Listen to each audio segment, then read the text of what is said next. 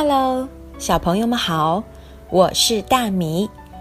今天要给大家读的是《小兔玻璃品格养成绘本》，其中的一本是《玩具丢了，学会珍惜》。那究竟小兔玻璃什么样的玩具丢了呢？丢了之后，他的心情如何？他又是怎么做的呢？我们不妨一起往下看一看吧。爸爸妈妈、丫丫、Mark、玻璃、Nick、Money、娜娜，这些就是绘本里所有的人物，你们都记住了吗？玩具丢了，玻璃和玩具兔 Nick 在外面玩了一整天，他们在小溪边的池塘里。漂树皮船，还在森林深处建了个秘密基地。傍晚的时候，玻璃把小 Nick 放在帽子里，爬过石滩，穿过灌木丛，高高兴兴的回家了。玻璃到家的第一件事就是把 Nick 从帽子里拿出来，可是小尼克不见了。玻璃吓坏了，尼克哪去了？妈妈，他喊道：“我得再出去一趟，我把尼克弄丢了。”哦，宝贝，妈妈说：“快去找找。不过天黑之前一定要回家，叫妈咪和你一起去吧。四只眼睛总比两只眼睛找得快。”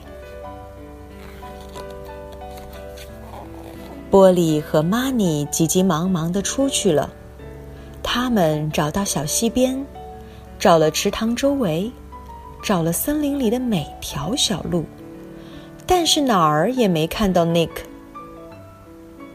他能藏到哪儿呢？玻璃着急的说：“走吧，玻璃，天快黑了，我们得回家了。”玛尼说：“没准明天我们就能找到他。”晚饭是香喷喷的砂锅胡萝卜，一家人吃的很开心。只有玻璃把碗推到一边。怎么了，玻璃？妈妈问。你平时最爱吃砂锅胡萝卜了。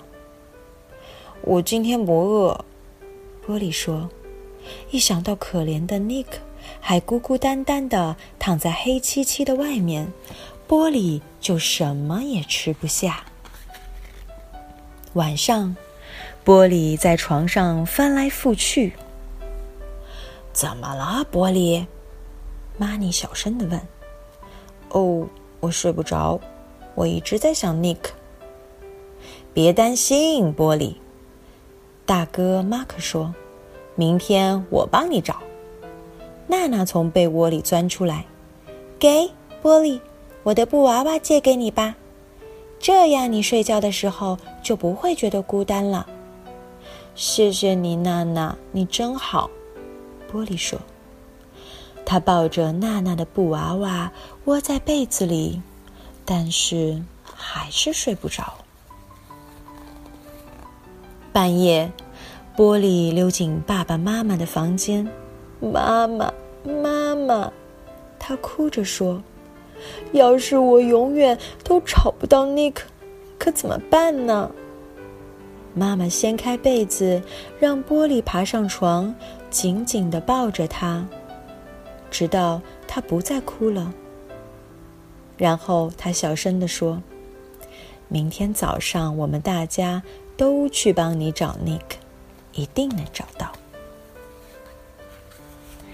第二天一早，玻璃一家。都出动了，他们找啊找，可是尼克好像完全消失了。可怜的玻璃，妈妈想。他回到家，拿出针线篮子。玻璃回来的时候，看上去又苍白又疲倦，伤心极了。妈妈把他叫到身边时，好像在身后藏了什么东西。猜猜是什么？妈妈说。它有两只长长的、毛茸茸的耳朵，四条晃来晃去的腿，还有个胖胖的肚子。Nick，你找到 Nick 了！玻璃大叫。不是，可惜不是 Nick。玻璃，我给你做了个新的玩具兔，我实在不忍心看你那么难过。妈妈把玩具兔递给玻璃，现在高兴了吗？嗯。谢谢妈妈，玻璃亲了亲妈妈。晚上，玻璃抱着新玩具兔爬上床，它和尼克一样大，它和尼克一样软软的，抱着很舒服。它比尼克还好看点儿，尼克的耳朵早已经快断了，但它不是尼克。可能我得慢慢习惯这个新的了，玻璃。叹了口气，把新的玩具兔挨着自己放在枕头上，睡着了。很多天以后，波利又去了森林里的秘密基地。他已经放弃寻找尼克了。有时候他出去玩时会把新的玩具兔带在身边，但他不爱它。生活似乎又恢复正常了。阳光明媚，鲜花盛开。玻璃穿过灌木丛的时候，一只小鸟在欢快的歌唱，听起来很美。玻璃抬起头，想看看那只小鸟在哪儿。啊，在那儿，就在那儿。Nick 挂在一根伸出来的树枝上。Nick，玻璃忍不住大声的喊：“Nick，你这个淘气鬼，你怎么跑到那儿去了？”可是尼克没有回答。玻璃爬上树，小心的把尼克取下来。他紧紧的抱着他的小伙伴。哦，尼克，亲爱的小尼克！玻璃在他耳边轻轻的叫着。他转身跑回家。妈妈，爸爸，大家快来看，我找到尼克啦！晚上，玻璃去找妈妈。